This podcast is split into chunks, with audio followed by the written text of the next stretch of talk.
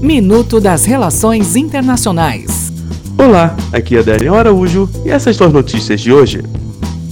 Arábia Saudita. O ministro dos Negócios Estrangeiros da Arábia Saudita considerou esta quarta-feira sem fundamento o relatório de especialistas das Nações Unidas que pede uma investigação sobre o eventual envolvimento do príncipe herdeiro saudita no assassinato do jornalista Jamal, Estados Unidos. Em um ginásio lotado em Orlando, na Flórida, Donald Trump lançou sua campanha oficial pela reeleição à presidência dos Estados Unidos.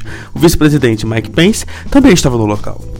Refugiados. O mundo tinha no fim de 2018 cerca de 70,8 milhões de pessoas forçadas a deixar suas regiões de origem por motivos de guerra, perseguição, violência e violação dos direitos humanos. O número apresentado pelo Alto Comissariado das Nações Unidas para os Refugiados nesta quarta-feira é o maior já registrado desde a criação do órgão em 1950. Até o próximo minuto. Enquanto isso, aproveite mais conteúdo no portal seire.news.